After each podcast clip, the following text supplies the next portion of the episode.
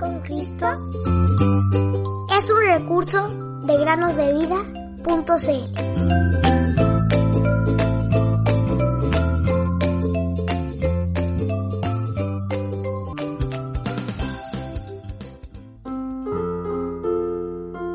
Jesús puede también salvar perpetuamente a los que por Él se acercan a Dios, viviendo siempre para interceder por ellos. Hebreos 7:25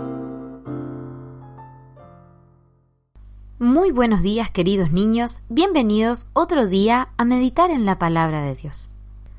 La meditación del día de hoy se llama La Biblia del Rey Jacobo. Hace cientos de años, hombres muy valientes tomaron la determinación de traducir la Biblia al inglés y ponerla a disposición de quienes hablaban ese idioma. Algunos cristianos murieron mientras luchaban en la búsqueda de este propósito.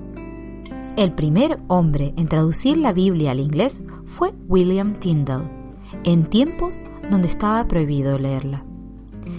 Tyndall tuvo que contrabandear la Biblia dentro de sacos de harina y en cajas con todo tipo de materiales.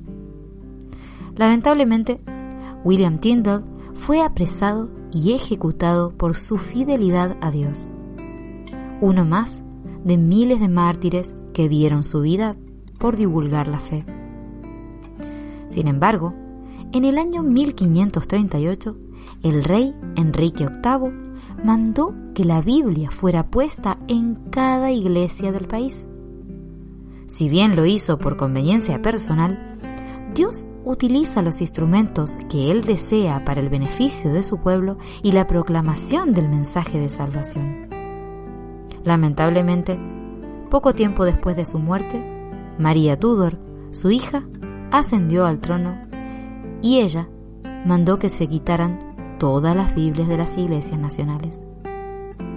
Todo el que tuviera una Biblia en su poder era puesto en prisión.